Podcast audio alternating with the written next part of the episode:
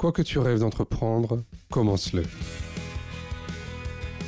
Euh, il faut que les parents se forment, il faut que les parents puissent accompagner leur enfant, il faut que les parents puissent relayer ce qui se fait dans les, dans les écoles et dans les, dans les instituts parce que c'est indispensable. Il faut, aussi, euh, il faut aussi bien prendre garde dans une fratrie euh, où il y a un enfant à besoin spécifique qui demande beaucoup d'attention, de ne pas négliger les autres. Pour moi, il, évolue dans un monde qui lui est quand même confus. Hmm. Il sait pas, il, comprend, comprend pas tout ce qui va se passer tout le temps, etc. Hmm. Ce qui génère beaucoup d'anxiété. Je dirais qu'il est autant un guide pour moi que moi je peux l'être pour lui. Je suis François Bernard, directeur général du GAPAS, association accompagnant des enfants et des adultes en situation de handicap dans toute leur citoyenneté. Avec Handicap Histoire 2, je vous propose de rencontrer des personnes ayant fait de leur handicap une force.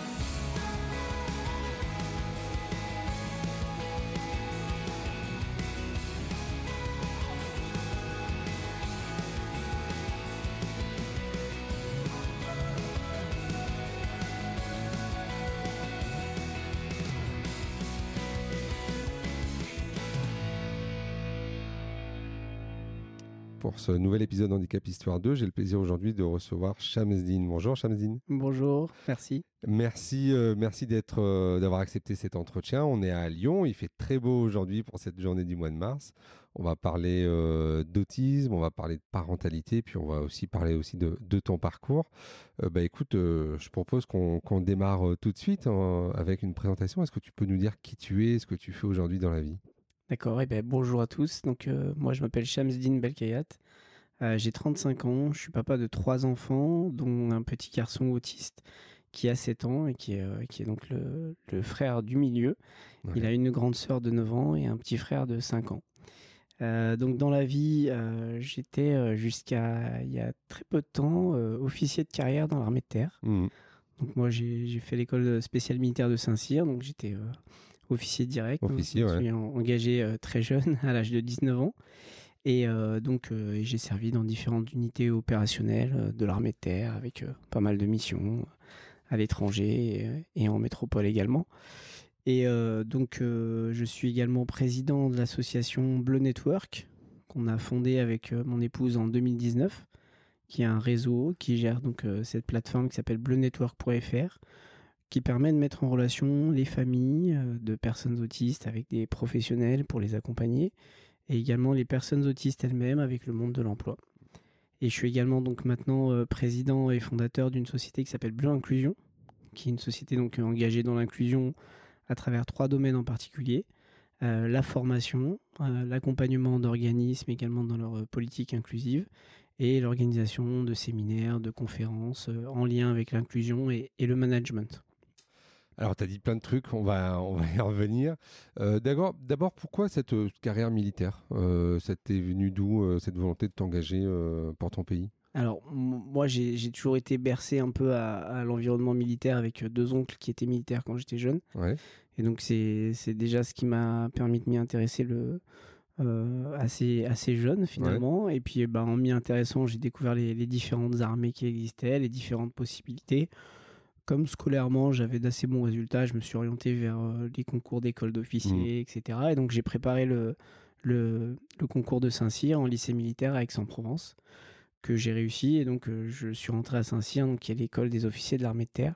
Euh, j'avais vraiment envie de servir, de m'engager hein, pour, bah, pour servir la France, pour servir la population. Pour, j'avais aussi envie de, de faire des études, mais en même temps d'avoir un métier qui bouge. Ouais j'avais besoin d'action, j'avais besoin de dire que qu'on allait faire plein de choses, que j'allais découvrir d'autres d'autres territoires, d'autres cultures. Mhm. Et donc c'est vraiment ça qui m'a qui m'a orienté euh, vers vers le métier militaire. Et je peux dire que j'ai été servi en, en termes d'action et puis de de service euh, envers le pays. Ouais, parce que tu es allé quand même sur des endroits où il y avait des endroits de guerre, quoi.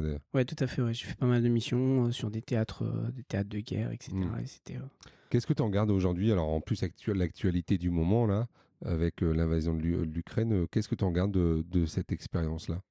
Euh, C'est vraiment un beau métier. C'est un métier qui nous apprend à nous connaître un peu plus, à dépasser nos limites, un métier qui nous apprend énormément humainement. C'est un métier humain avant tout.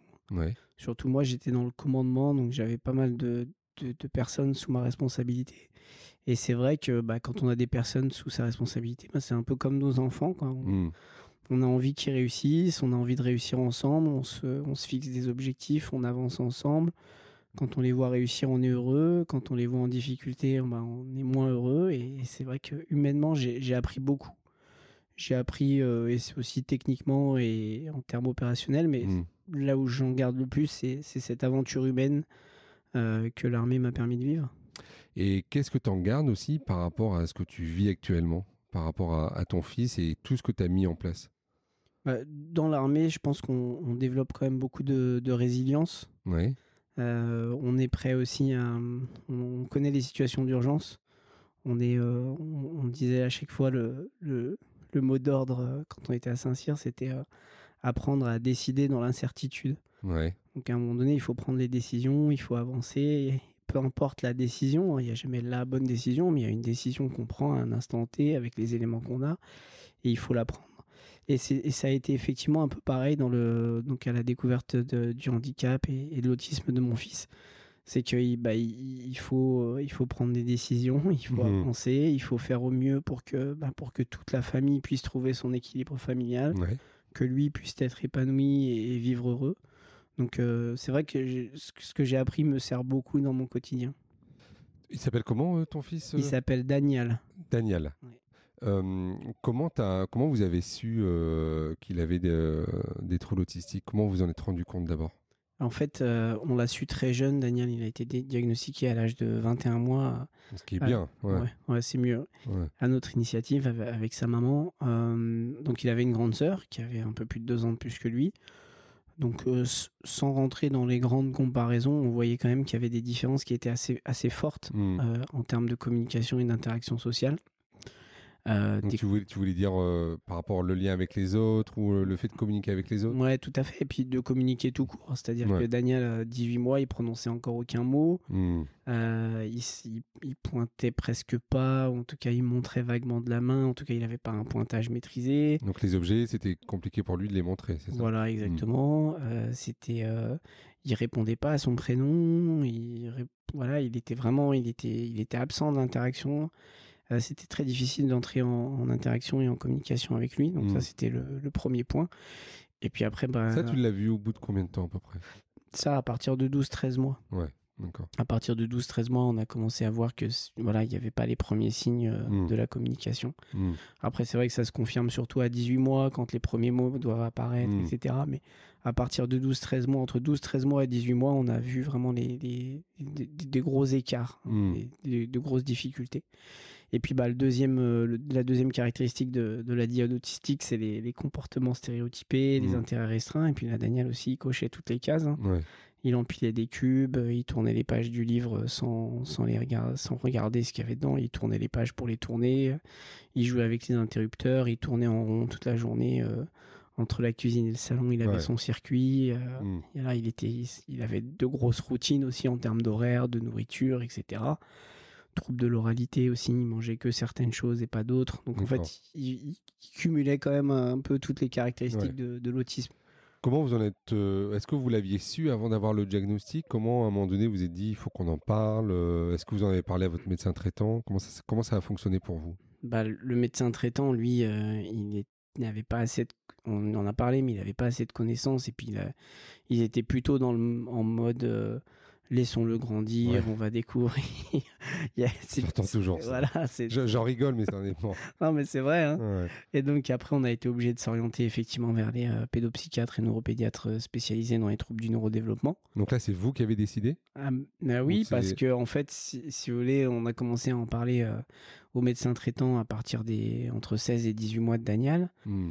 Et puis à 20, à 20 mois, euh, là, on a eu un rendez-vous un peu plus musclé en, faisant une liste euh, de tout ce que je vous ai dit et puis en disant, bah voilà, maintenant il faut, euh, il faut avancer parce que il y a quand même des chances. alors nous, on prononçait pas spécialement le mot autisme, etc. Mais en tout cas, qu'il ait des difficultés, qu'il y ait quelque chose. Ouais, à l'époque, tu disais pas autiste. pas, encore. Nous, on parlait de retard de développement. On n'était pas, moi, j'étais pas assez spécialisé. Je ouais, tu connaissais pas. Voilà, on avait lu et effectivement, il y avait beaucoup de l'autisme revenait beaucoup. Hmm. Tant qu'on n'avait pas rien de médical, on parlait de retard de développement. Et c'est ce qu'on mettait en avant hein, en listant. On avait, il y avait le retard de développement en termes de communication, en termes d'interaction, en termes de, nourriture, de, de, tout ce qui était oralité, etc. Donc on mettait en avant tout ça. Et pour dire, bah voilà, nous maintenant on veut des, des réponses hein, pour, hmm. pour qu'on puisse avancer et puis qu'on puisse vraiment accompagner Daniel dans son, dans son développement. Et donc à 21 mois, on a eu un, rendez-vous aussi qu'on a bien provoqué avec un neuropédiatre. Et puis lui, euh, bah, ça a été assez rapide. En 5 minutes, il, nous a dit, bah, à votre avis, de, voilà, de quoi il en ressort? Et puis là, effectivement, avec mon épouse, on a dit, bah oui, ça ressemble à de l'autisme. Il a dit, oui, oui, c'est très probablement euh, hmm. un trouble du spectre de l'autisme. C'était en libéral ou tu étais déjà dans un centre spécialisé? En fait, cette consultation, elle s'est faite en libéral parce qu'on on a voulu aller vite euh, et qu'on avait pris rendez-vous pour, pour un, un diagnostic complet, qu'on avait des rendez-vous à partir de 3-4 mois plus tard. Hmm. Donc nous, on a voulu aller vite et, et, donc, et on a bien fait parce qu'en fait, le fait d'avoir cette, cette, première consultation et ce, ce premier diagnostic, hmm ça nous a permis aussi d'aller plus vite sur les bilans. Et donc, Daniel, il a pu avoir un diagnostic complet à l'âge de deux ans, avec tous les bilans défectués, etc. Donc, euh, C'était quoi comme bilan Alors, il a passé quoi? Bah, Il a fait les bilans euh, psychologiques, neuropsychologiques. Mmh. Euh, après, il y a différents tests, comme le test ADOS, hein, qui permet de mettre en situation de jeu pour voir si l'enfant a un jeu fonctionnel, son interaction, etc. Mmh. Euh, les tests euh, de quotient intellectuel adaptés à l'âge, hein, parce que quand mmh. ils sont tout petits, c'est un peu compliqué. Et puis après, des entretiens avec les parents aussi pour, euh, pour retracer un peu le quotidien de l'enfant, qu'est-ce qu'il fait, qu'est-ce qu'il fait pas, comment ça se passe à la maison, etc. D'accord. Là, est-ce que vous, vous avez rencontré encore des, des courants de pensée où on pouvait rejeter la faute de la situation de l'enfant sur vous? Alors, on, a eu de la chance parce que euh, je pense que je pense que là où on était, en tout cas à Lyon et, euh, au centre hospitalier du Vinatier, c'est enfin on, en est quand même un peu loin en termes de pédopsychiatrie. Et puis il y a vraiment des services euh, comme le centre d'évaluation et diagnostic de l'autisme mmh.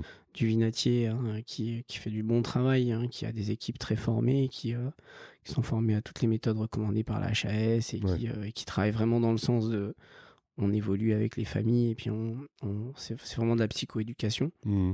Euh, donc non, on n'a pas eu ça, mais c'est vrai que c'est vrai qu'on l'a quand même beaucoup entendu autour de nous, hein, et puis notamment euh, euh, tous ceux qui connaissent pas l'autisme, les premières choses, les premières choses dont elle parle, c'est effectivement est-ce qu'il y a eu un lien rompu avec, la famille, avec la maman, etc. Ça, c'est vrai que c'est une c'est une idée reçue qui, malgré tout ce mmh. qui peut être fait pour véhiculer autre chose, revient quand même trop souvent. Hmm.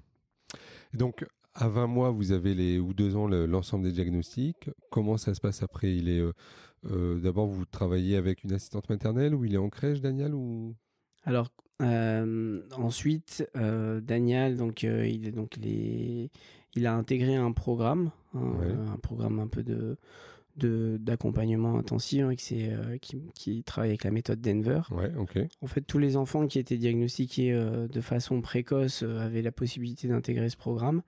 Donc ça, c'est de l'intensif. Hein. Voilà, c'est ça. combien d'heures par semaine bah Alors, c'est de l'intensif à 10 heures par semaine. Hein. C'est euh, voilà, c'est quand même, c'est pas énorme, mais mmh. c'est quand même de l'intensif par rapport à mmh. ce qui peut se faire par ailleurs. Mmh. Et donc, on a commencé à avancer euh, avec euh, avec donc ces, ces, professionnels qui étaient qui étaient bien spécialisés, qui travaillaient surtout sur bah, l'interaction, développer le lien, développer développer au maximum la communication etc. Donc euh, voilà, on a avancé avec ça. Et nous, parallèlement, avec, euh, avec mon épouse Caroline, on, s'est beaucoup formé. On a lu, on s'est premièrement formé donc, à la méthode Denver, qui était la méthode qui était utilisée dans le programme euh, que mmh. suivait Daniel. Et puis ensuite, on a continué de, donc, nos lectures, nos formations, pour essayer d'être, bah, de comprendre le plus possible, hein, pour, et puis bah, pour accompagner Daniel au mieux. Et... Tu peux expliquer un peu ce que c'est la méthode Denver? La méthode Denver, en fait, donc c'est une, euh, une méthode euh, de, prise en charge comportementaliste qui permet de développer euh, les interactions et la communication de l'enfant à partir de ses intérêts à lui, en développant ses intérêts, en mmh. travaillant sur le développement de, de la communication par ses intérêts, et puis en essayant aussi d'élargir ses intérêts. Donc là, on part d'un diagnostic de départ, voilà. qui est élaboré par la psychologue ou quelqu'un d'autre? Ouais, par le pédopsychiatre en tout cas, voilà, qui, qui, diagnostique l'enfant. Et puis ensuite, ben voilà, on, travaille sur, on travaille sur ces, sur cette méthode alors qui, hmm. qui, qui, fonctionne bien quand même. Hein, je, qui permet aussi à l'enfant de, de, développer, de développer ses compétences, je dirais à son rythme et en fonction de son potentiel. C'est-à-dire qu'avec euh, avec Denver, donc il y avait des enfants qui étaient plutôt sur des euh, sur des autistes plutôt de haut niveau et qui ont développé euh, assez rapidement la communication, le langage, la, parole et, et d'autres et d'autres compétences. Et puis des, des, enfants avec des autismes plus sévères comme Daniel, qui n'ont ne serait-ce que levé la tête, mmh. qui ont regardé l'autre, qui sont mmh. rentrés dans l'interaction et la communication avec l'autre. Voilà, donc chacun développait un peu donc la communication et les interactions à leur niveau et, ça permettait à, chacun d'exploiter un peu son potentiel. Mmh.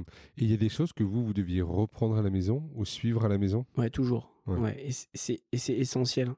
Mmh. Dans une prise en charge, dans un accompagnement, qu'elle soit précoce ou même plus tard, en fait, il, mmh. faut toujours euh, axer sur une généralisation. Ce qui se fait à l'école ou ce qui se fait euh, dans un institut médico-éducatif, etc., bah, ça doit aussi se faire à la maison. C'est pour ça que c'est essentiel que les parents soient formés. Mmh. Euh, pour moi, quelque chose qui manque encore aujourd'hui. Nous, on s'est formés un peu ben, volontairement et puis, euh, puis on a quasiment financé toutes nos formations. en lisant et en voilà, nos formations. Exactement, on s'est inscrit, on a, on a été chercher un peu la, vraiment le, la compétence. Mmh euh, d'autres parents vont avoir moins de moyens de le faire, ou peut-être pas l'idée, ou peut-être pas la, voilà, la connaissance. Mais en fait, il faut aujourd'hui, c'est pour ça que c'est que moi je travaille beaucoup sur des séances de, formation pour les parents et de guidance parentale. Euh, il faut que les parents se forment, il faut que les parents puissent accompagner leur enfant, il faut que les parents puissent relayer ce qui se fait dans les, dans les écoles et dans les, dans les instituts parce que c'est indispensable. C'est même encore plus indispensable parce que l'enfant, quoi qu'il arrive, comme je l'ai dit, hein, Denver, il le faisait 10 heures par semaine euh, au centre. Et puis bah, le reste du temps, 90% euh, du temps, il, est à la maison. Donc c'est là, là que le travail se fait mmh. beaucoup. Là, tu travaillais encore ou c'est ton épouse qui a, qui assuré? Bah, Là, je travaillais encore. Donc, euh, non seulement je travaillais encore, mais en plus, j'ai été envoyé en mission. Euh, donc, j'ai dû partir, euh, j'ai dû partir pendant 4 mois. Sur, sur, ce, sur ce temps-là, hein, qui hmm. était, où il était au début de, de, sa prise en charge au centre, etc. Donc c'était assez intense, c'était assez intense pour mon épouse aussi, sachant que parallèlement on avait une autre troisième enfant qui était née euh, en décembre, sachant que Daniel son diagnostic il datait d'octobre. Euh, donc voilà, donc non, ça, ça, a été, ça a été hyper intense pour mon épouse et puis, euh, et puis moi c'était hyper stressant aussi. Même quand j'ai donc quand j'étais en mission, hein, c'était très stressant de, de, vivre ce quotidien à distance. Mhm. Un peu impuissant parce que voilà, de toute façon de là où j'étais, je pouvais pas faire grand chose. Et puis après, quand je suis revenu, j'ai encore. Hmm, voilà, et, donc il était encore petit, donc il y avait peut-être moins de, moins de difficultés euh, parce que physiquement, il, enfin, il avait moins de force, il courait mmh. encore un peu moins, etc., même s'il était déjà très actif. Mais euh, quand je suis revenu, il avait déjà grandi, puis je l'ai vu euh, grandir encore. Et, et, effectivement, en grandissant, on voit que les, les, contraintes et les adaptations sont de plus en plus fortes. Mmh. D'accord. Et euh, donc là, tu dis, il est, suivi avec la méthode Denver, mais dans quel type de structure? C'est un CESAD ou donc, ça, donc là, il est plus en Denver. Hein. Ça, c'était entre ses deux ans et ses quatre ans. D'accord. Euh, donc c'était euh, c'était dans un hôpital de jour. Ok. Et pourquoi ça s'est arrêté alors? Bah, Parce qu'en fait, Denver, c'est de deux ans à quatre ans. Ouais, donc on est vraiment l'intervention précoce. Quoi. Voilà, exactement. Hmm.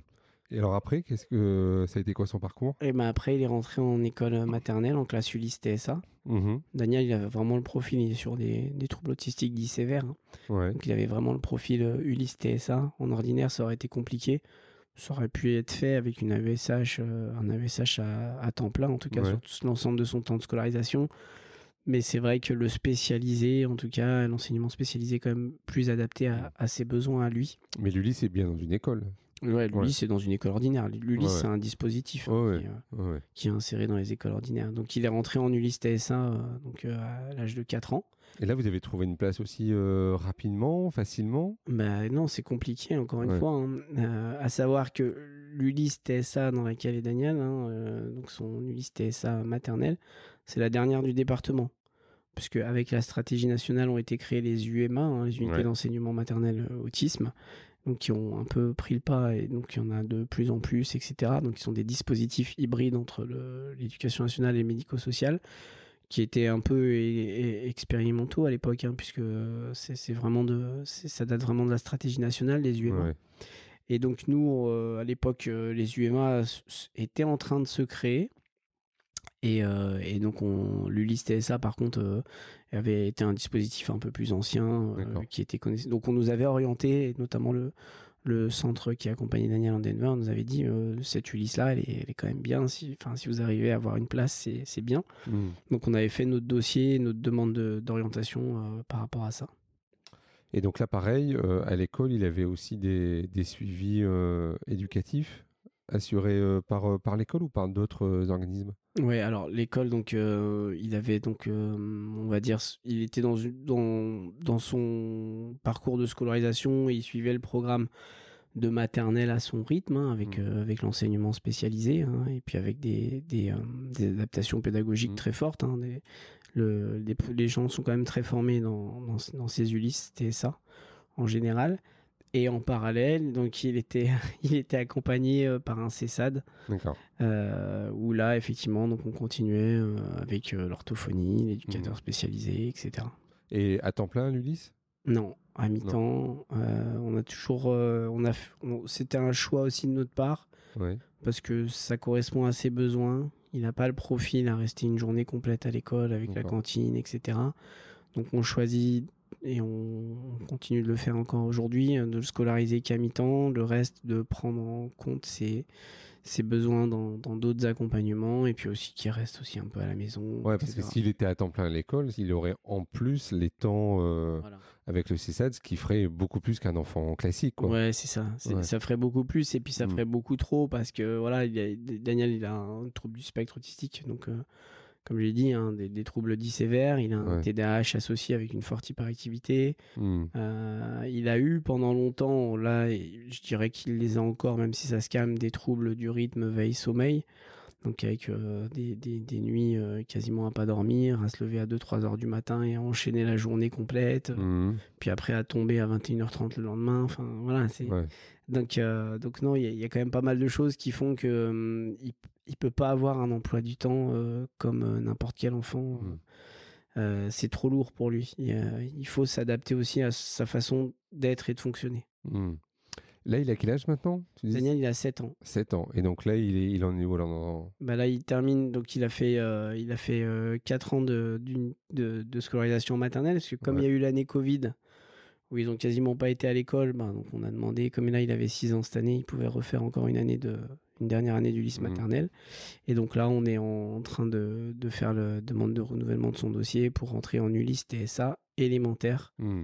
l'année prochaine. Mais encore une fois, voilà, c'est, ça sera en fonction du nombre de places, euh, en, fonction de, en fonction du nombre d'enfants avec des notifications. Et, ce qu'on sait aujourd'hui, c'est qu'il n'y a, pas assez de, il y a pas assez de place pour tous les enfants.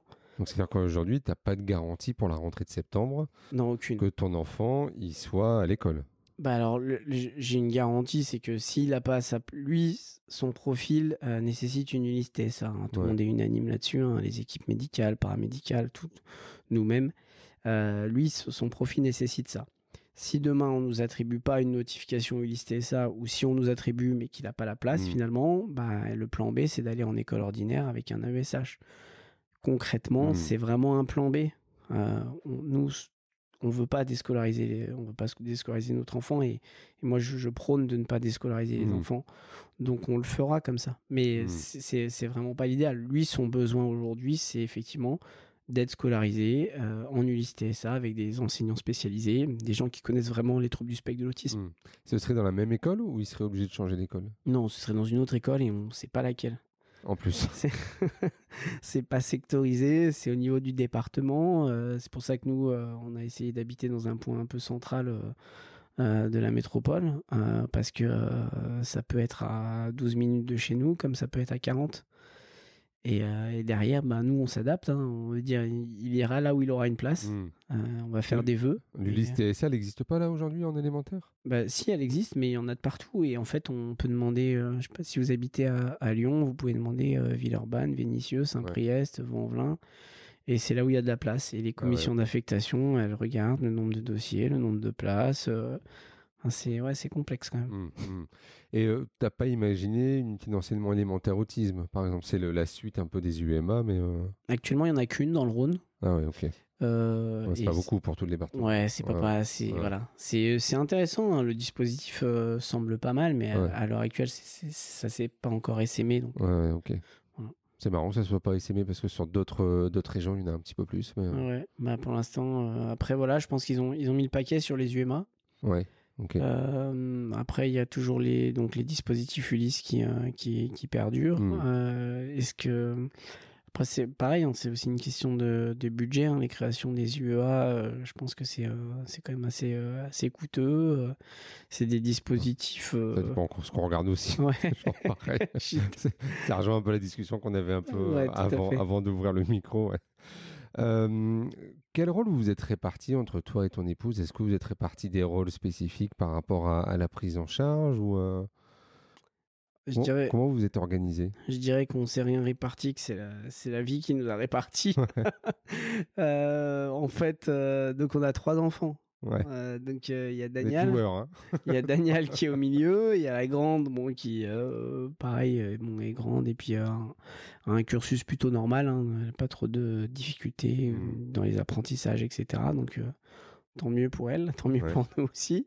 Et on a le petit dernier euh, qui lui aussi, euh, donc lui, euh, il nécessite aussi de l'attention. Et puis il a grandi dans, dans, une fratrie où il n'a pas eu sa place de petit dernier.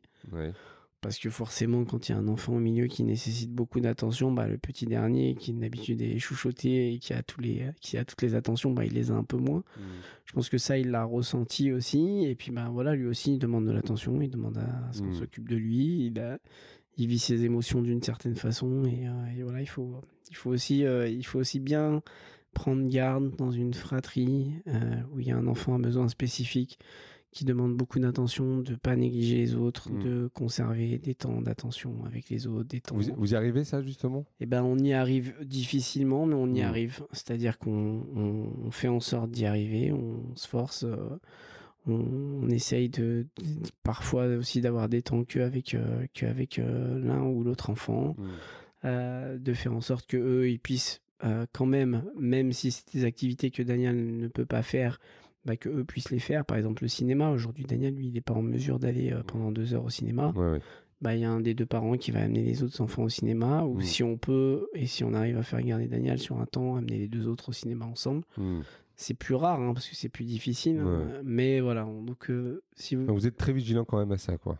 Ah ouais, c'est essentiel parce que parce que finalement dans une fratrie, euh, euh, c'est très, très vite déstabilisant hein, d'avoir un mmh. enfant qui demande autant d'attention qu'un garçon comme mmh. Daniel.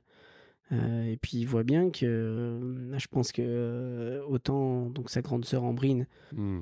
qui a grandi avec Daniel plus petit a bien compris elle qu'il faisait pas exprès etc mmh. Mais le plus petit qui regardait son grand frère et qui qui se disait mais comment ça se fait sans, sans, sans pour autant comprendre hmm. lui à un moment donné il s'est peut-être dit bah comment ça se fait que lui il aura ça et pas moi etc hmm. donc il faut faire hyper attention il faut être très vigilant ouais justement est-ce que tes deux autres enfants ils ont des, des réactions euh, différentes euh, en fonction de Daniel ou pas?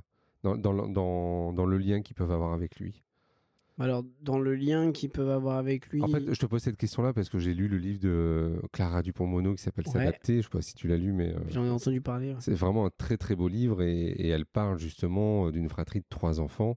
Et au milieu, il y a, y a un enfant qui est euh, lourdement handicapé, polyhandicapé. Et, et l'aîné et la, la, troisième n'ont pas du tout le même lien.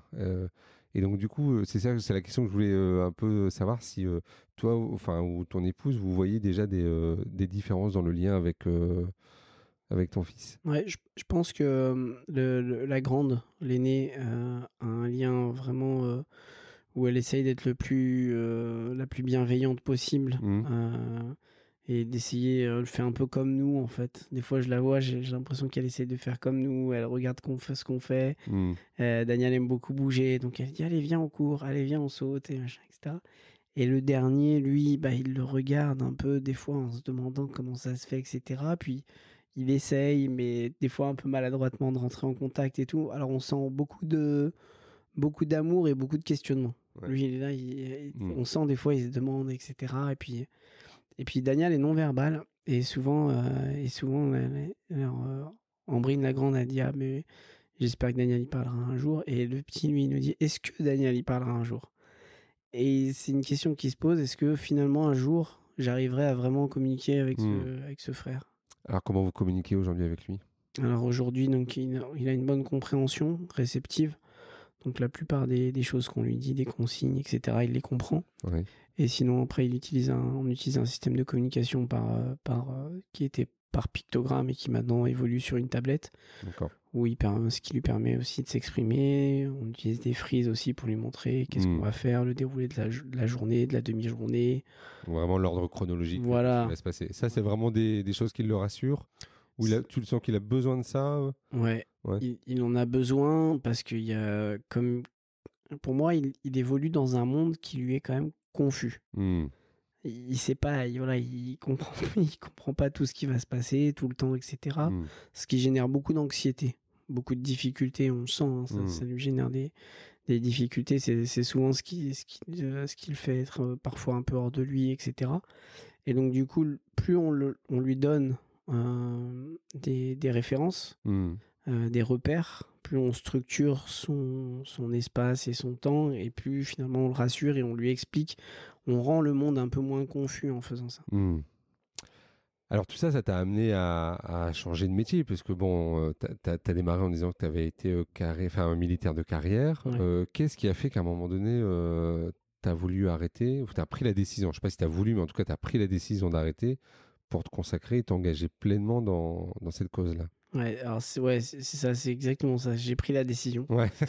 euh, donc moi, quand j'ai terminé mon, mon, temps de commandement euh, en 2018, euh, je préparais un concours, qui est le concours des officiers supérieurs, pour ensuite commander un régiment, etc. Donc, qui, on va dire, c'était la, la suite logique de ma carrière à moi de Saint-Cyrien. Et donc pour préparer ce concours, comme j'avais déjà eu le diagnostic de Daniel, j'avais j'avais demandé à être affecté à Lyon en école, hmm. en école de formation, pour pouvoir euh, avoir des horaires un peu plus fixes, euh, moins de départs en mission, etc. Hmm. Et préparer mon concours. Et en fait, euh, petit à petit, donc à partir de 2019, hein, je préparais mon concours, et puis ben, à un moment donné, la, la réalité m'a rattrapé, et puis ben, en fait, c'était plus possible. Euh, moi, je bossais toute la journée, euh, je préparais mon concours le soir, je, enfin, je m'occupais des enfants, puis après, je préparais mon concours le soir. Hmm. Puis le week-end, il fallait que, il fallait que je bosse. Hein, et le concours est quand même assez difficile, il fallait s'absenter, etc. Et, euh, et, puis je voyais que, et puis Daniel grandissait, donc mmh. il avait plus de besoins, les autres aussi grandissaient. Et en fait, je voyais que ben, on n'y arrivait plus. Euh, parallèlement, on avait aussi, euh, on avait aussi lancé ce projet d'association parce que c'était important pour nous, hmm. pour mon épouse aussi, qui est, qui est cofondatrice de l'association, qui a, euh, qui avait beaucoup investi sur ce projet-là parce que elle est, elle est en temps et en engagement parce que ça lui tenait à cœur. Hmm. Euh, et, puis parce qu'elle avait aussi envie, besoin aussi de, de, de, reprendre une activité, hein, parce qu'elle s'était complètement arrêtée ensuite. Pareil, elle, elle, elle, s'était arrêtée. Ah ouais, elle s'était arrêtée parce que moi, étant, étant officier de carrière, j'avais beaucoup, beaucoup, beaucoup de, de, missions, de travail, etc. Puis il y avait le quotidien à gérer de trois enfants, dont mmh. un enfant en situation de handicap euh, sévère. Donc elle, elle n'avait pas pu reprendre le travail. Et donc, euh, et donc voilà, donc tout ça cumulé font qu'en 2019, bah, je dois me poser la question une première fois de est-ce que je vais pouvoir?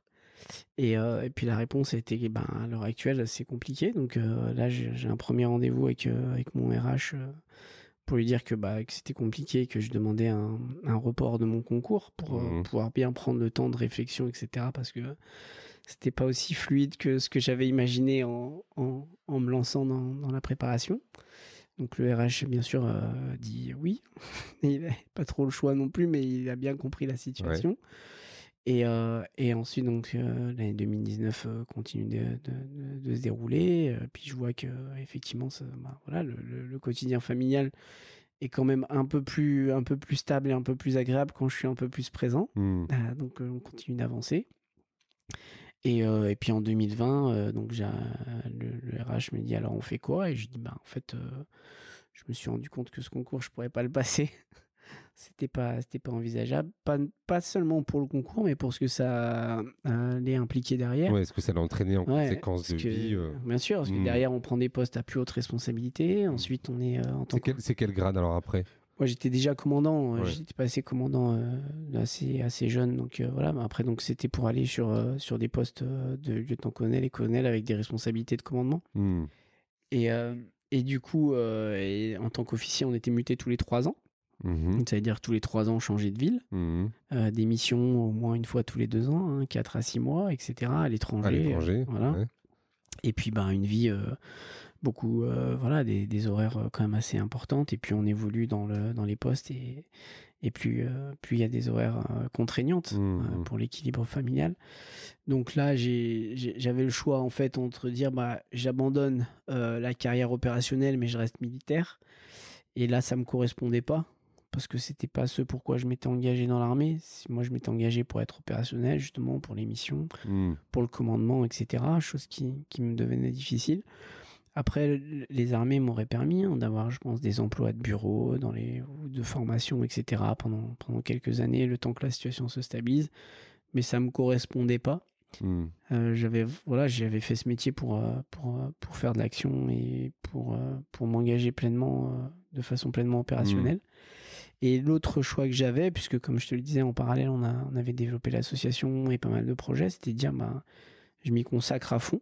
Mmh. Euh, j'en fais vraiment une activité euh, à mmh. temps plein, parce qu'il y a effectivement de beaux projets à mener et de belles réussites euh, dans, dans, dans ces projets-là. Et en même temps, je me consacre à ma famille. Et je suis l'évolution de mes enfants, et puis je, je, donne un peu plus de temps. Et, et donc voilà, donc j'ai entamé ce projet et puis, euh, et puis les armées m'ont appuyé, soutenu et suivi. C'est-à-dire que, ouais. Ce qui fait qu'en octobre 2021, j'ai officiellement euh, pris un départ de, de l'institution. Ouais, c'est très récent. Ouais, tout à fait. Et donc ça veut dire que c'est euh, tu es en démission, tu ne peux plus y retourner?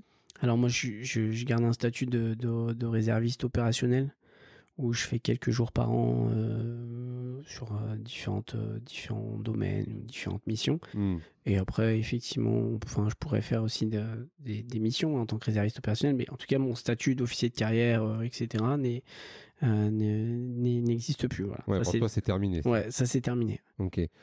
comment tu l'as vécu là maintenant avec quelques mois de, de recul, ce, ce choix-là? Est-ce que tu bah, choix difficile, mais, mais le bon finalement. Oui.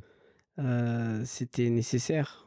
C'était nécessaire de le faire. C'était euh, nécessaire pour ma vie de famille. C'était nécessaire pour, euh, pour, pour mes enfants et mon fils autiste. Et c'était nécessaire aussi pour, bah, pour les, les projets et le, le, sens que je veux donner aujourd'hui mmh. à, à, mes projets. je pense que du coup, j'ai voilà, connu pas mal de choses hein, entre, entre, le, entre mon métier militaire, ma vie de famille, l'associatif, etc.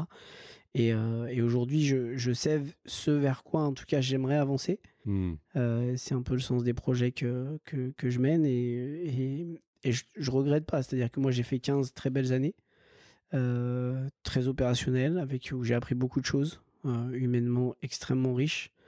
Et aujourd'hui, ben, j'avance avec ben, toutes ces connaissances que m'a apporté l'armée, toute cette expérience, vers d'autres projets et, et des projets à vocation inclusive. Ouais, et puis tourner vers l'humain, quoi. Finalement, ça, ça, reste quand même euh, un peu le, chemin que tu avais pris dès le début.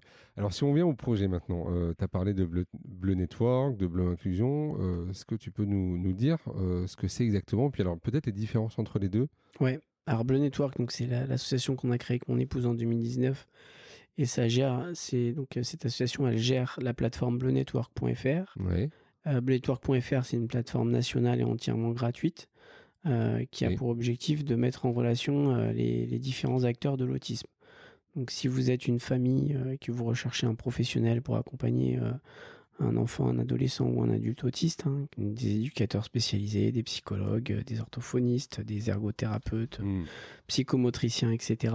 Vous créez un compte sur l'espace famille qui est dédié euh, et donc, euh, vous allez pouvoir consulter une liste de professionnels, mettre une annonce pour euh, préciser votre besoin, etc. Pareil pour les professionnels, hein, pour tous les professionnels de, donc, qui sont formés et spécialisés donc, dans les troubles du spectre de l'autisme, ils peuvent s'inscrire sur la plateforme. Donc, à partir du moment où ils sont diplômés, formés et respectueux des recommandations de bonne pratique, ils sont, leurs profils sont validés ce qui leur permet de se mettre en relation avec des familles. Donc plutôt du libéral alors, plutôt des pros en tout à libéral. Fait. Ouais, tout à fait. Ça c'est vraiment une, c'est vraiment fait pour bah, toutes les familles qui n'ont pas la chance euh, d'avoir des places en, institution, etc. Hmm. Ou, même certaines qui ont des places en institution, mais qui ont quand même besoin de, bah, de compléter, euh, de compléter euh, l'accompagnement de leur enfant, de leur adolescent. Hmm. Et, et donc ça, c'était le, premier, la première plateforme Bleu Network en 2019. C'était vraiment ça, mettre en relation les familles avec des professionnels et également les établissements spécialisés. On leur permet d'avoir un compte pour pouvoir recruter des professionnels, mettre des offres de CDD, de CDI, etc. Ça, représente là euh, combien de familles euh, qui ont posé des annonces et combien de pros euh, on, est à, on, est à peu près, donc au niveau national, on est à peu près à, 1500 familles hein, dans toute la France et un peu plus de 600 professionnels déjà. Rien, que, rien, que sur, rien que sur cet espace-là. Euh, et ensuite, donc on a, donc ça a pas mal, ça a très vite, ça a très vite pris le network. Hein. très rapidement, en quelques mois, on avait déjà quasiment, avant la fin de la première année, on avait déjà 1000, 1000 utilisateurs sur la hmm. plateforme. Et euh, avec des, avec des régions où il y a plus de besoins que d'autres? Bah en tout cas, avec des régions où on a plus de personnes que d'autres, ouais. Plus de besoins. Je pense qu'il y a des besoins partout, mais je pense qu'on arrive quand même aujourd'hui à cartographier certains déserts, hein, certains endroits où il y a malheureusement pas assez de professionnels. Il y a toujours des familles avec des demandes, mais pas assez de mmh. professionnels. Mmh. Euh, oui, les, grosses régions, c'est Auvergne-Rhône-Alpes, euh, Île-de-France, euh, Provence-Alpes, Côte d'Azur, Nouvelle-Aquitaine. Les, régions les, les, plus où il y a le plus de personnes. Mmh. Et rapidement, en fait, les familles nous ont contactés en disant bah, on aimerait bien trouver un stage pour notre enfant, on n'arrive pas, il est en troisième, il est en seconde, il est en terminale. Et on a dit, bon, on va créer l'espace emploi. Et l'espace emploi, il permettra de postuler pour des stages ou des emplois aux personnes autistes. Et là, pareil, euh, quasiment victime de, du succès. En fait, très vite, ça a très vite grossi. Euh, aujourd'hui, on est à, on est à plus de, plus de 400 candidats dans toute la France. Euh, et on s'est dit, ben là, pour que ce soit fluide, parce que l'objectif de Blue Network, c'est vraiment de créer un réseau. Hein. on ne peut pas accompagner individuellement tout le monde, malheureusement. Euh, pour que ce soit fluide, on met en relation des candidats avec euh, des organismes qui recrutent, hein, qui s'inscrivent sur la plateforme, pareil, gratuitement, qui peuvent mettre des offres de, stage ou des offres d'emploi, euh, qui, qui, qui, sont sensibilisés au fait qu'ils vont s'adresser à des personnes autistes. Et on a dit, bah, il faut des, il faut des, il faut des job coachs, il faut des gens pour les accompagner. Il mmh, faut, que mmh. faut vraiment faut qu'on fournisse un service de, de mise en relation le plus complet possible. Mmh. Et donc, on a permis aussi donc, aux, job coach, euh, référents emploi accompagnés, de, aux différentes associations aussi qui proposent ces services, hmm. de se répertorier. Et là, encore une fois, donc, euh, euh, beaucoup, de, beaucoup de demandes également de, parents qui ont dit bah, nous aussi, on aimerait bien retourner vers l'emploi, etc. Hmm. Et donc, décembre 2021, on lance, on lance un, un espace atypique job pour les proches aidants en disant bah, on part du principe un peu comme, euh, comme mon épouse, bah, que même si on est un peu happé par le quotidien, les contraintes du quotidien, etc., on a des contraintes, mais on a aussi des compétences. Euh, ces compétences, elles dorment pour la société.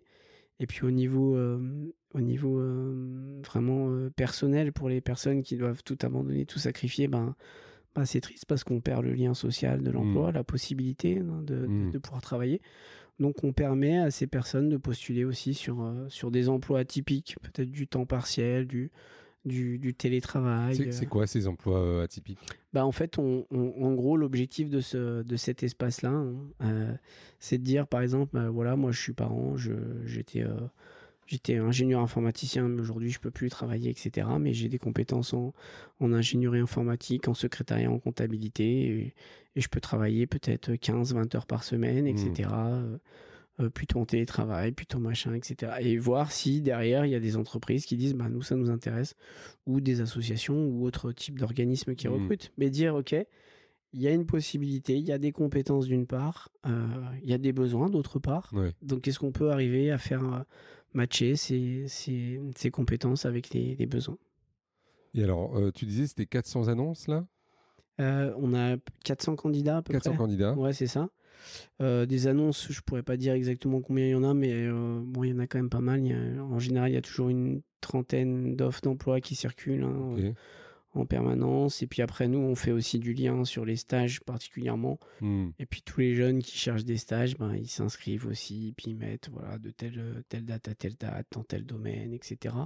Ça, ça, ça marche pas mal. Ça nécessite parfois aussi de, de, de, mettre la main à la pâte hein, pour, les, euh, pour les gens de notre assaut, hein, d'aller un peu plus loin, d'aller appeler les organismes, hmm. etc. Mais euh, disons que c'est un peu, c'est aussi un peu plus efficace que quand c'est le parent qui appelle, etc nous, on commence à avoir une, certaine crédibilité dans le domaine. On appelle une entreprise, un organisme avec lequel on travaille ou même avec lequel on ne travaille pas, en mmh. fonction du secteur de l'enfant, de, du jeune, etc. Et puis on, essaye de, voilà, on essaye de faire valoir les, arguments qui font que bah, ce gamin-là, il, a le droit, quoi. Mmh, mmh. Il a le droit de faire un stage de troisième comme les autres. Il a le droit de faire son stage de de BEP ou de bac pro, et puis il en a besoin, il en a encore plus besoin qu'un autre, parce que hmm. lui, concrètement, euh, bah, son handicap, il fait que, que socialement, c'est difficile. Euh, socialement, ça va être difficile d'aller postuler euh, auprès d'entreprises, ça va être difficile de se retrouver à un entretien, ça va être difficile de parler à quelqu'un au téléphone, etc.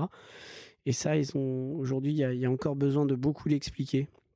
Et donc, on, se fait ce relais-là pour, bah, pour aider les, pour aider les jeunes et pour aider mmh. les familles. Tout ça, tu le fais bénévolement ou euh, tu as, des subventions à un moment donné? Ouais, alors nous, l'association, elle, est, euh, elle est subventionnée euh, bah, de, de, manière à pouvoir déjà gérer la plateforme, etc. Hein, qui a, qui a un, coût. Voilà, exactement.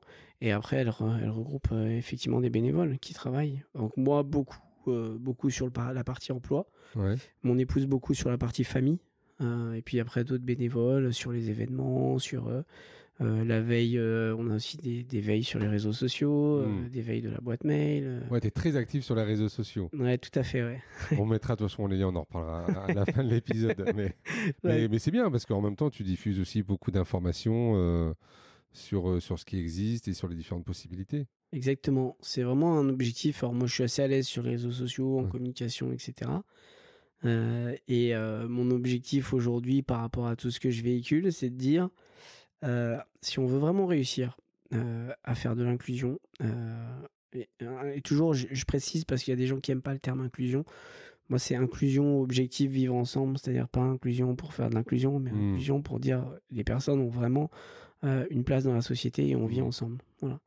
Et si on veut vraiment réussir à faire ça, aujourd'hui, je pense qu'il faut réussir à aller chercher plus de monde que les gens concernés plus de monde que les gens directement touchés par le mmh, handicap et leurs mmh. parents, comme euh, moi et mon fils, mmh. euh, des professionnels qui y travaillent comme toi, des associations qui, euh, qui s'engagent, etc.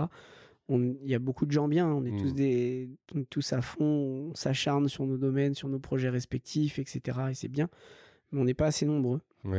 Et aujourd'hui, il y a un enjeu sociétal majeur à réussir à mobiliser tout le monde autour de ces enjeux-là à dire un peu ce qu'on se disait tout à l'heure aussi. Euh, en fait, tout le monde a y gagner. Hmm. Les gens directement, mais euh, euh, l'économie dans le monde de l'emploi, la société de, culture, de spectacle, hmm.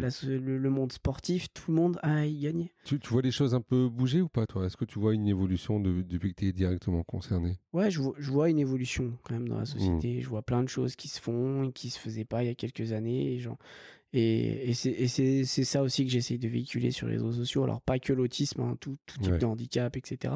C'est de dire il y a des choses qui bougent et aujourd'hui, ben, prenons-les en modèle et avançons. Hmm. Euh, c'est pour ça que moi, je, communique aussi sur des, des voilà, des, des, humoristes handicapés, euh, des. Euh, des, la dernière fois, il y avait un, un, mannequin trisomique qui a, qui a, été, qui est devenu égérie d'une. Victoria Secret. Voilà, etc. Et, et, ça, c'est des hmm. trucs que, que, je veux véhiculer. Pourquoi? Parce que je me dis, avec ça, on touche tout le monde. Quand les gens ils voient ça, bah, voilà, c'est une info. Euh, quand ils voient un humoriste, quand ils voient un mannequin, quand ils voient un mmh. sportif, quand ils... bah, on touche tout le monde. Les gens disent Ah, ok, d'accord. Et du coup, on fait évoluer les mentalités mmh. et on saisit, euh, on saisit l'intérêt de la personne. Et puis derrière, après, on va dans le fond. Voilà. Sur la forme, on, va chercher le monde, on, va essayer de faire en sorte que les gens s'y intéressent, d'éveiller les consciences euh, sur ce sujet du handicap et d'inclusion, pour derrière aller dans le fond et dire bah voilà euh, aujourd'hui tout le monde peut participer à ce type de projet tout le monde peut faire ci tout le monde peut faire ça et, hmm. on en a tous besoin et après il y a Bleu Inclusion voilà ça c'est la deuxième association? Donc, Bleu Inclusion, c'est ma société en fait. Ah, c'est la société, pardon. C'est mon projet que j'ai de reconversion finalement. Moi, quand j'ai quand j'ai quand j'ai quitté les armées, donc je devais partir avec un projet de reconversion. Et, et donc, j'aurais pu postuler dans des euh, entreprises, dans des organismes, etc. Et puis mmh. dire, bah voilà, j'ai un, j'ai un CDI, un CDI à la clé euh, quand je quitte, etc. L'armée, les armées ne, m'auraient pas libéré si j'avais pas un projet euh, professionnel derrière. Ah ouais, ok. Ouais, ils, sont quand même assez, assez soucieux de. partir comme ah ça. bah oui.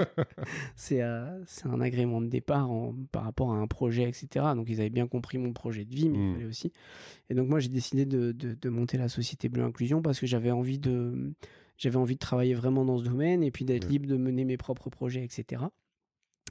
Et donc, euh, Bleu Inclusion, on va un peu plus loin que Bleu Network parce qu'on va un peu plus loin que l'autisme. Alors, bleu, bleu c'est par rapport. Euh, bleu, c'est l'autisme. C'est l'autisme. C'est la couleur, entre guillemets, voilà. fétiche de, l'autisme. Voilà, exactement. Et donc, on va un peu plus loin parce que, parce que bah, Bleu Network, c'est un réseau euh, pour, les, pour l'autisme, hein, pour les mmh. personnes touchées par l'autisme, pour les, leurs familles, les professionnels qui travaillent, etc. Et dans Bleu Inclusion, c'est là que je véhicule vraiment une inclusion comme un enjeu sociétal majeur. Mmh tout handicap, voire euh, toute difficulté qui crée un décrochage euh, social à un moment donné.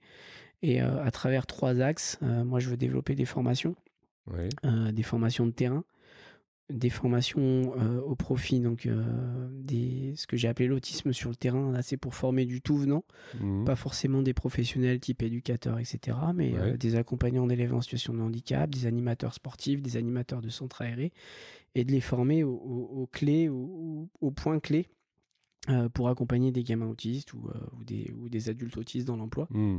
de manière à ce que avec, euh, avec, avec ces points clés, ben, ils, puissent faire le, ils puissent faire le travail. Donc c'est développer des pratiques inclusives finalement. Exactement. Ouais.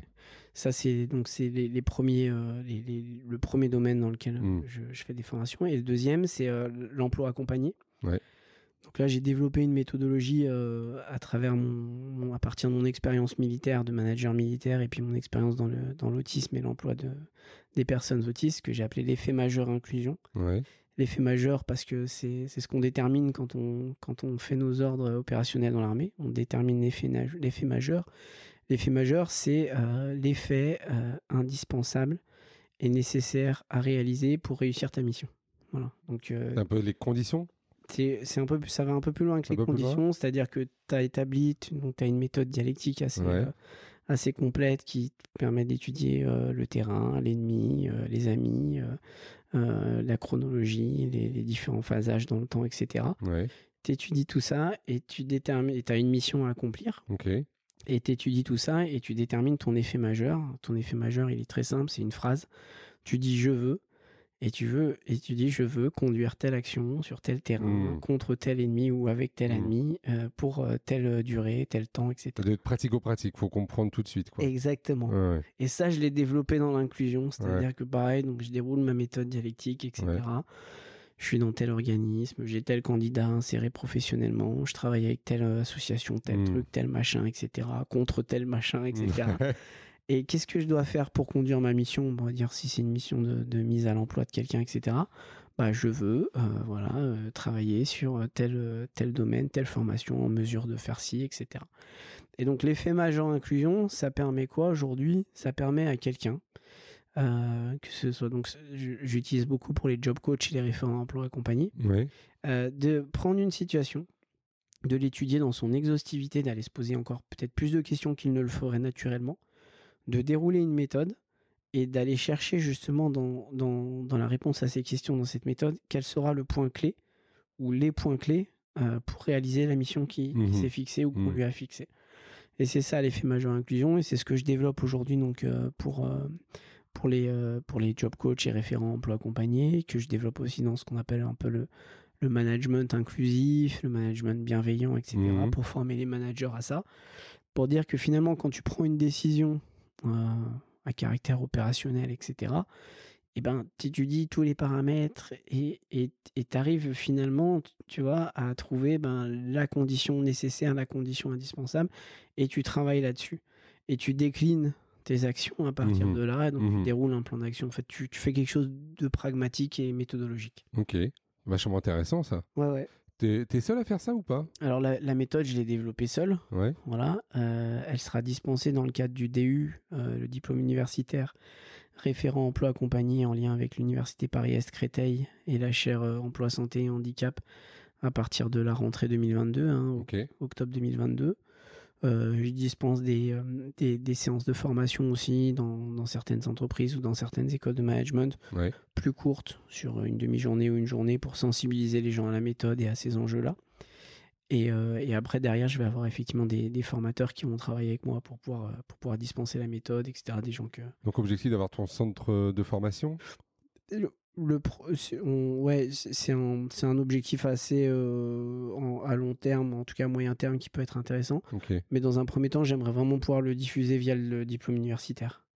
Et euh, que les gens fassent le diplôme universitaire comme ça en plus derrière il y a un diplôme hmm. euh, et, puis c'est important. Hmm. et, et puis et puis dans un deuxième temps pourquoi pas. En tout cas voilà je, aujourd'hui l'objectif c'est vraiment de diffuser via le diplôme universitaire. Ok donc ça, c'est Bleu Inclusion sur la partie euh, formation. Tu as dit aussi euh, emploi accompagné, on, a un peu, on a un peu parlé là. Ouais, c'est ça. Après, le, conseil et l'accompagnement de différentes structures. C'est-à-dire qu'aujourd'hui, moi, je, euh, à partir de, ces méthodologies et puis de, la culture, on va dire, handicap et emploi, inclusion et diversité que j'ai pu me faire, je, je, fais du conseil de structures qui veulent aller vers une politique plus inclusive qui savent pas forcément quoi faire ou par où commencer. Et puis hmm. bah, là, là c'est vraiment sur mesure. C'est de dire, bah voilà, quel, est votre objectif Est-ce que l'objectif c'est de recruter plus de personnes? Est-ce que l'objectif c'est déjà de, voilà, de, créer un mieux vivre et un mieux être des personnes qui sont déjà présentes? Hmm. Est-ce que vous voulez carrément partir sur une nouvelle politique euh, vis-à-vis du handicap et de l'inclusion, etc.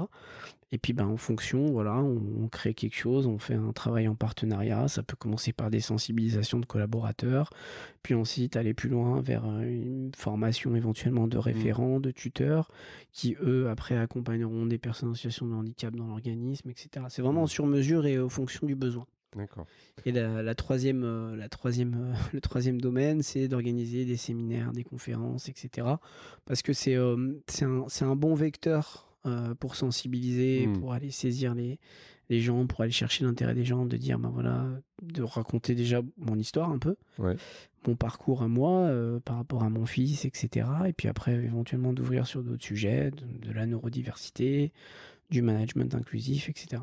Donc, à destination de tout type d'entreprise, mais est-ce que ça peut être aussi les assos, les organismes gestionnaires, tu vois, qui gèrent des établissements et services? Ouais, bien sûr. Ouais, c'est, bah, je pense que c'est essentiel c'est en fonction du besoin. Après, je sais qu'il voilà, il y a, y, a, y a, pas mal de parcours aussi divers et variés dans ces, dans ces organismes-là. Donc, ils ont peut-être déjà des ressources en interne.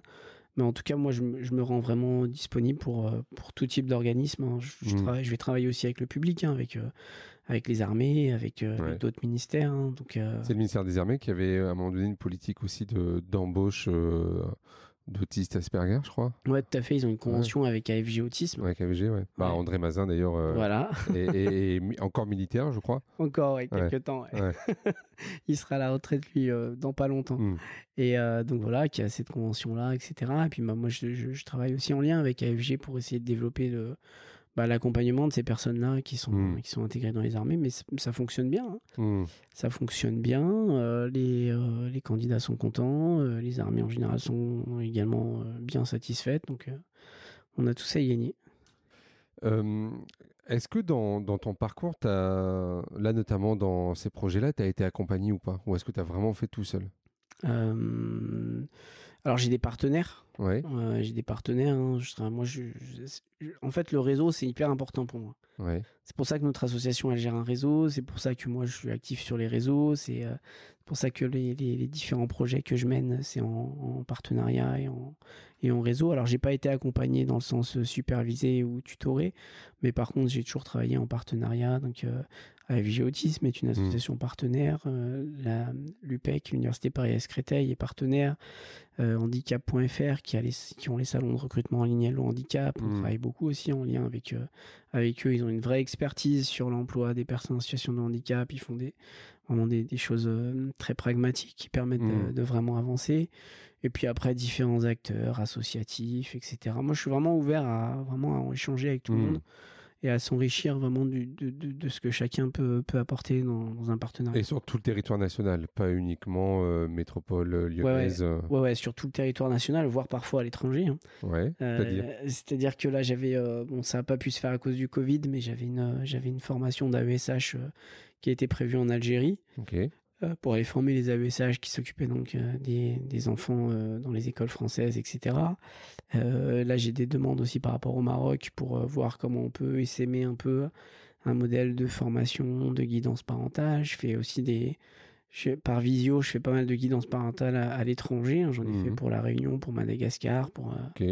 pour, pour d'autres, et puis je suis prêt à le faire pour d'autres. On travaille aussi avec le Canada sur, sur, certaines, euh, sur certains projets. tout ce qui est francophonie, quoi, plutôt. Ouais, aujourd'hui, ouais, plus ce qui est francophonie. Mais, mais c'est, mais c'est voilà, je dis pas à l'avenir, en tout cas, je, je pense que, en tout cas, nous, moi, j'aimerais beaucoup pouvoir faire vraiment quelque chose de, global, de mondial, euh, même au-delà de la francophonie. C'est-à-dire? Bah, Pouvoir vraiment faire euh, des partenariats ouverts sur des gros projets inclusifs avec, avec l'Afrique, avec les États-Unis, avec, mmh. avec vraiment beaucoup de, beaucoup Je pense qu'il y a, hum, il y a hum, c'est porteur comme, euh, comme c'est porteur humainement, ben mmh. c'est porteur en termes de projet. Il y a pas mal de choses qui peuvent se faire. Faut vraiment, euh, tout en gardant les pieds sur terre, faut, euh, faut être en mesure de décloisonner, d'enlever les barrières et d'avancer sur les mmh. projets qui pourront, bah, qui pourront aider pas mal de personnes. Pour revenir à, l'association, euh, qu'est-ce qui a fait qu'avec ton épouse, vous avez voulu créer une association et pas en rejoindre une autre? Bah, En fait, euh, nous, à l'époque, ça n'existait pas ce qu'on voulait faire. Euh, Bleu Network, le réseau de mise en relation de professionnels avec des familles, un peu sur le principe d'un d'un site d'emploi, etc., où les familles postaient des offres, les professionnels répondaient, tout ça, ça n'existait pas. Hmm. Et nous, c'était un besoin qu'on avait eu quand on, quand on a vu le diagnostic de Daniel, quand on a dit, bah voilà, il faut trouver une orthophoniste, il faut trouver une éducatrice, il faut trouver... Bah, on savait pas où chercher. Hmm. Et, euh, et, puis, euh, et puis sur Internet, sur les, sites, euh, sur les sites ou sur les réseaux sociaux, il y a pas mal de gens qui se revendiquent, mais qui sont pas forcément Enfin, oui, ils ont des connaissances sur l'autisme, mais ils sont pas éducateurs spécialisés, ils n'ont pas fait, ils ont pas fait toutes les formations recommandées aux autorités de santé, etc. Hmm. Et ça, c'était, on a eu plusieurs mises en garde de familles, etc., qui se sont retrouvées justement un peu, euh, un peu touchées par des charlatans. Des fois, il y a des pubs qui passent, oui, euh, nous allons guérir votre enfant de l'autisme, etc. Ah ouais, ouais, ouais, j'ai déjà vu. Ah ouais, et hmm. c'était incroyable. Et nous, on est rentré là-dedans. On a dit, mais ça, c'est pas, c'est pas croyable, c'est pas possible. Et mon épouse, elle était RH du métier. Elle était, mmh. euh, donc elle avait un master 2 en ressources humaines. Elle travaillait dans les ressources humaines. elle a dit, mais ça, en fait, concrètement, c'est de la mise en relation entre, entre professionnels formés et puis mmh. entre, avec des familles. Et ça se passe comme ça. C'est comme ça qu'on doit faire, etc. Et moi, je lui ai dit, bah, super idée. Et puis, bah, on, a, on a monté le truc. Et, euh, et voilà. Et en fait, voilà, je pense que c'est surtout le fait de vouloir créer quelque chose qui n'existait pas encore. Mmh. Une offre un peu originale qui correspondait à un besoin de terrain et euh, qui n'existait pas. Et donc, euh, c'est pour ça qu'on a monté notre propre association.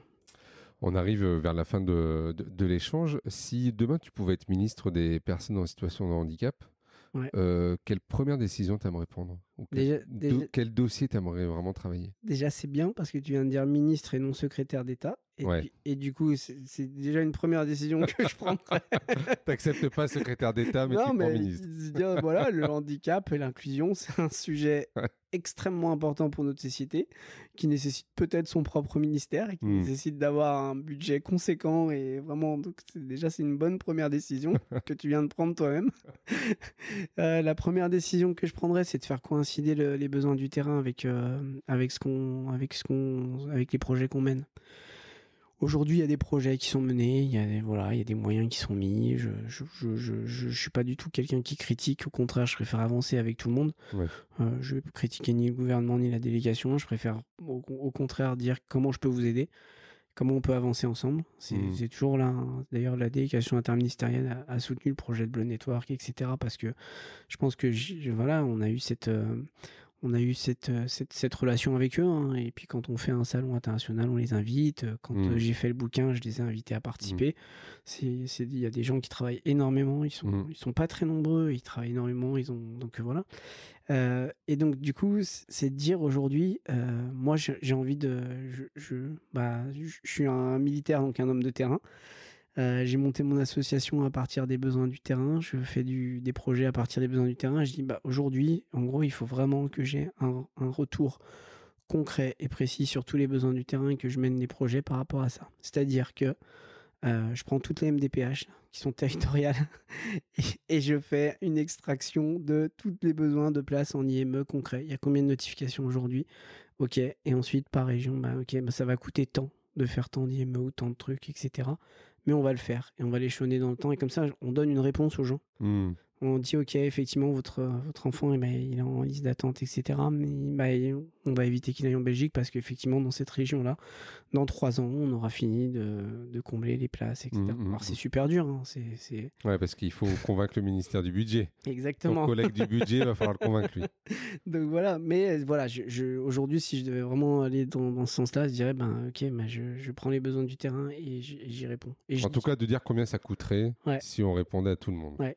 et si je peux pas y répondre parce que je vais avoir la réponse du coup du ministère du budget en me disant non mon coco tu peux pas et eh ben qu'est-ce que je peux faire? Quel est le plan B? Mmh. parce que je, je, je aujourd'hui moi ce qui me fait euh, vraiment mal profondément c'est de laisser les gens dans l'incertitude mmh. de laisser des familles sans savoir ce que va devenir leur enfant leur adulte de laisser des adultes dans, dans, dans l'errance diagnostique dans l'errance mmh. euh, sociale, etc. Et je pense qu'on on, se doit de répondre aux gens.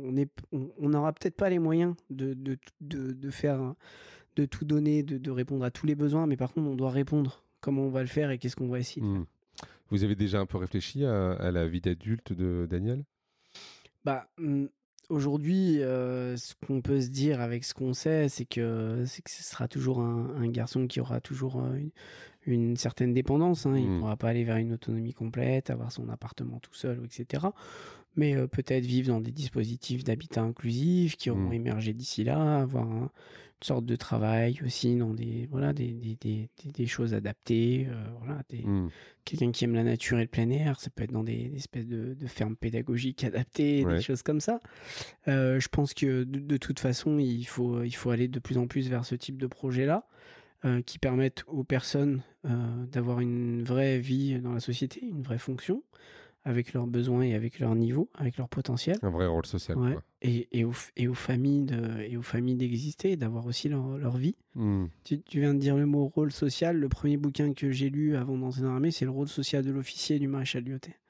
C'était, euh, ça pouvait paraître avant-gardiste et précurseur, mais justement, le maréchal Lyoté, il disait déjà, en gros, l'officier doit assumer son rôle social euh, bah, vis-à-vis de la société, mais vis-à-vis des, des, gens qu'on commande, dont on a la responsabilité. Hmm et, et c'est exactement ça là dans, le handicap un peu. en fait, je, ne le dis pas par hasard. Hein. je le dis pas par hasard parce que donc j'ai pas lu le bouquin. Par contre. okay. Mais j'ai pas les références militaires.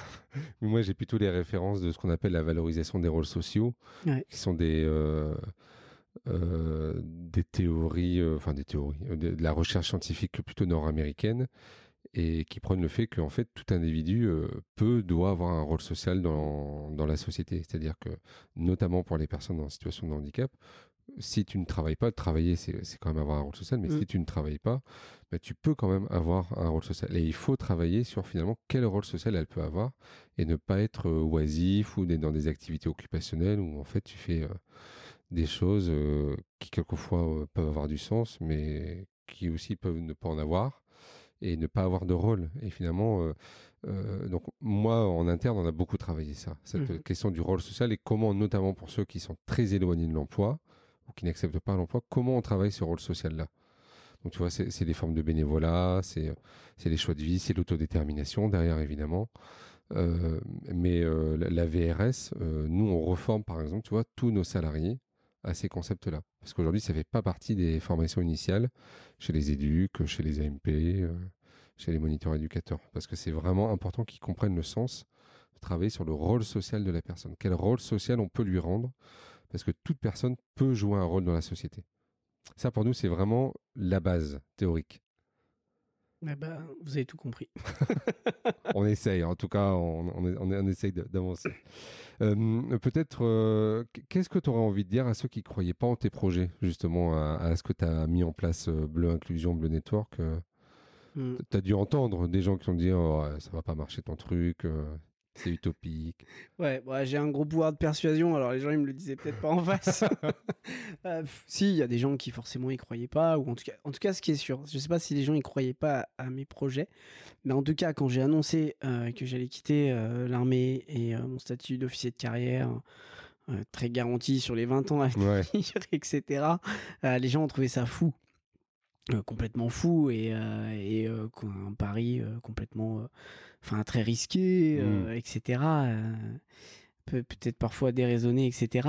Ce que j'ai envie de leur dire, c'est que, bah, c'est qu'aujourd'hui, on, on, est obligé de, si on, si on veut aller au bout de ces, ces idéaux et, et faire vivre ce, qu'on veut, ce qu'on veut avoir comme impact dans la société avec du sens, bah, il faut s'en donner les moyens.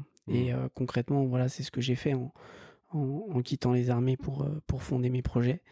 Euh, je m'en donne les moyens. Je, je, dis pas que ça va réussir à, tous les hmm. coups, mais en tout cas, je sais que quoi qu'il arrive, j'en ressortirai quelque chose.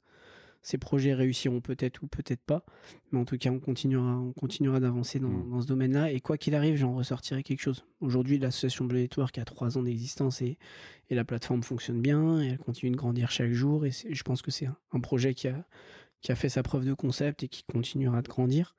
Et les projets que je mène avec Bleu Inclusion, avec d'autres projets à venir, hein, Mmh. Et ben, et ben, je vais essayer de les pousser euh, au bout et, et d'en tirer le maximum. Et, et j'espère que, et j'espère surtout, si j'ai vraiment une, une, grosse volonté, c'est que, bah, c'est que je vais réussir à, à, sensibiliser un maximum de monde à ces, à ces enjeux-là, mmh. bah, pour que voilà, chacun puisse poser sa pierre à un moment donné, parce qu'on a tous une pierre à poser. Mmh.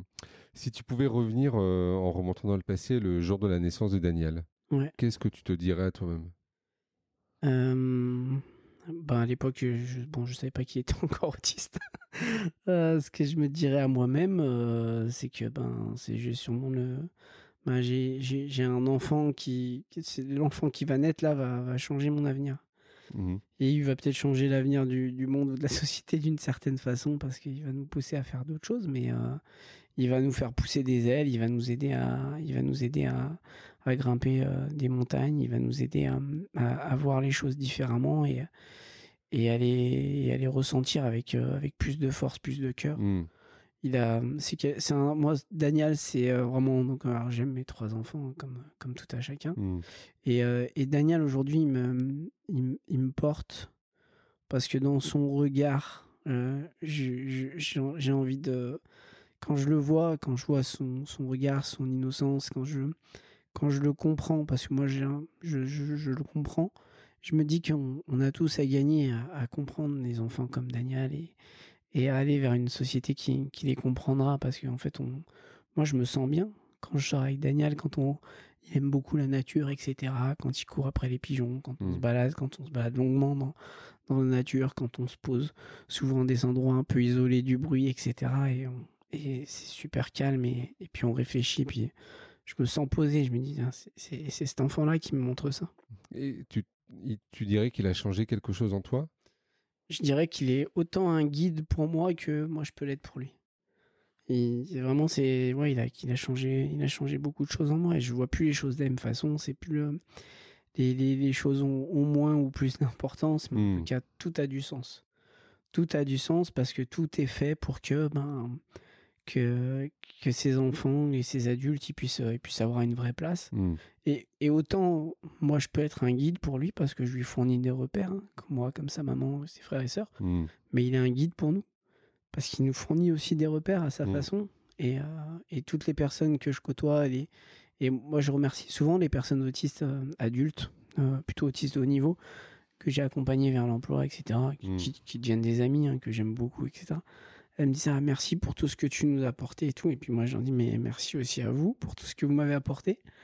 Et, euh, et quelque part, euh, vous avez aussi donné la parole à mon fils. Par le fait de vous exprimer, par le fait mmh. d'apprendre à vous connaître, etc. Même si chacun est différent. Quand il me parle de choses, etc., ben voilà, il donne la parole à mon fils de 7 ans qui est non-verbal. Mmh. On n'a pas encore parlé du livre. J'aimerais qu'on en dise quand même quelques mots. Tu peux nous expliquer d'où ça vient, cette idée de, de, co-écrire ou de co-rédiger, co-diriger ouais, c'est ça. Euh, cet ouvrage? Bah, ce bouquin, en fait, euh, Autisme, comprendre pour mieux accompagner. Alors déjà, pour parler du titre, ce titre, je l'adore parce qu'on l'a trouvé à trois, mmh. mais euh, parce qu'il il reflète un peu mon histoire. C'est ce que c'est ce que c'est ce qu'on a fait avec mon épouse. On a essayé de comprendre, on s'est documenté, on s'est formé, on a lu mmh. bah, pour accompagner notre enfant. Et on estime aujourd'hui que c'est essentiel, comprendre pour mieux accompagner, s'intéresser vraiment au fond des choses, mmh. savoir ce que ressentent euh, les personnes autistes euh, et euh, pour après, ben, ensuite, en fonction de ça, les, accompagner. Ce bouquin, donc, c'est un, projet mené avec la chaire Emploi, Santé et Handicap de l'Université Paris-Créteil avec Karine Gros et Patrick Binisti. qui sont les deux autres co-auteurs. Hein. Voilà, exactement. Et donc, il y avait eu l'envie de, de, de, diriger ce, cet ouvrage ensemble. Et quand j'ai connu Karine, donc petit à petit, elle m'a proposé de participer en tant qu'auteur à, l'ouvrage. Et puis, ben, je lui ai proposé pas mal de choses par rapport à cet ouvrage, ce mmh. qui fait qu'ils m'ont proposé de le co-diriger avec eux. Et donc, c'est un bouquin dans lequel on a sollicité beaucoup d'experts. de la délégation interministérielle, des chercheurs, des professeurs, des, des, des, docteurs, des, des personnels de, euh, professionnels de la MDPH, euh, de l'éducation nationale, des personnes autistes euh, et leurs familles, des frères, mmh. des sœurs, des parents, et dans lequel, en, en sans question, on essaye de, dresser le bilan le plus exhaustif possible de, ce que représente l'autisme aujourd'hui et l'autisme en France, en commençant par un bilan de la stratégie nationale, ensuite avec un chapitre que j'aime beaucoup qui s'appelle Des croyances vers la science, mmh. qui a pour objectif de couper court avec toutes les idées reçues et tout ce qui peut encore exister de, mmh. psychanalyse, etc en rentrant ensuite dans la science et voilà, au niveau euh, trouble du neurodéveloppement, mmh. ensuite comment on diagnostique, comment on accompagne, puis ensuite avec la scolarisation, euh, comment de, la maternelle à, l'université, euh, l'emploi, on donne des clés pour l'emploi, pour l'entretien, pour recruter, pour, pour mettre en place des adaptations managériales, et puis la socialisation avec des témoignages des gens qui parlent, des personnes autistes, des proches, des familles, du diagnostic à la vie d'adulte, hein, comment on fait pour s'inscrire dans une salle de sport, ou est-ce qu'on peut avoir une petite amie ou un petit ami quand on est autiste, etc. Mmh. Des questions un peu existentielles. Mais, c'est vrai qu'on n'a pas parlé, mais la question de la vie affective et sexuelle, elle est, elle est très importante aussi pour ce public-là. Mmh. Mmh. Donc voilà, et donc en, sans question, on essaie de balayer de, façon euh, la façon la plus exhaustive possible, avec un raisonnement toujours scientifique étayé, documenté, mmh. mais accessible à tous. Mmh. C'est pour ça que ce livre, je, je, le conseille aussi beaucoup aux parents, etc. Il vient de paraître. Hein. Ouais, c'est ça, septembre 2021, aux éditions euh, législatives ESF. Voilà, donc euh, à retrouver dans toutes les bonnes librairies, sur Internet, en, ligne, sur des sites, la FNAC, Amazon, tout. Voilà.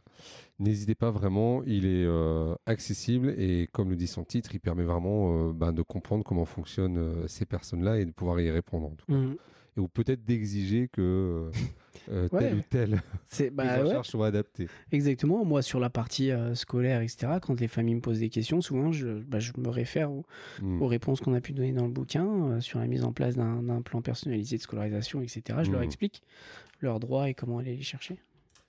Comment on te suit sur les réseaux? Alors réseau, donc vous avez les, pages de, l'association Bleu Network hein, sur euh, Facebook, Twitter, euh, LinkedIn.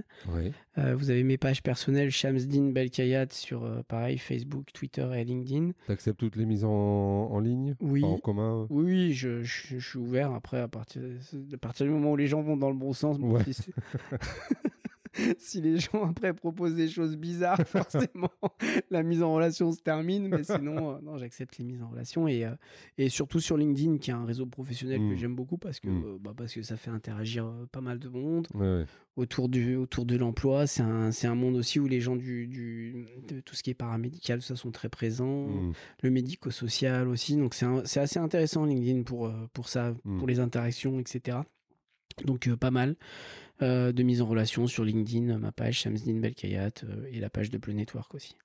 Super, merci beaucoup, euh, merci beaucoup Shamsdin pour ce temps partagé ensemble. C'était passionnant, j'ai appris beaucoup de choses et j'ai plein d'idées qui me viennent, mais je pense qu'on va en parler en micro.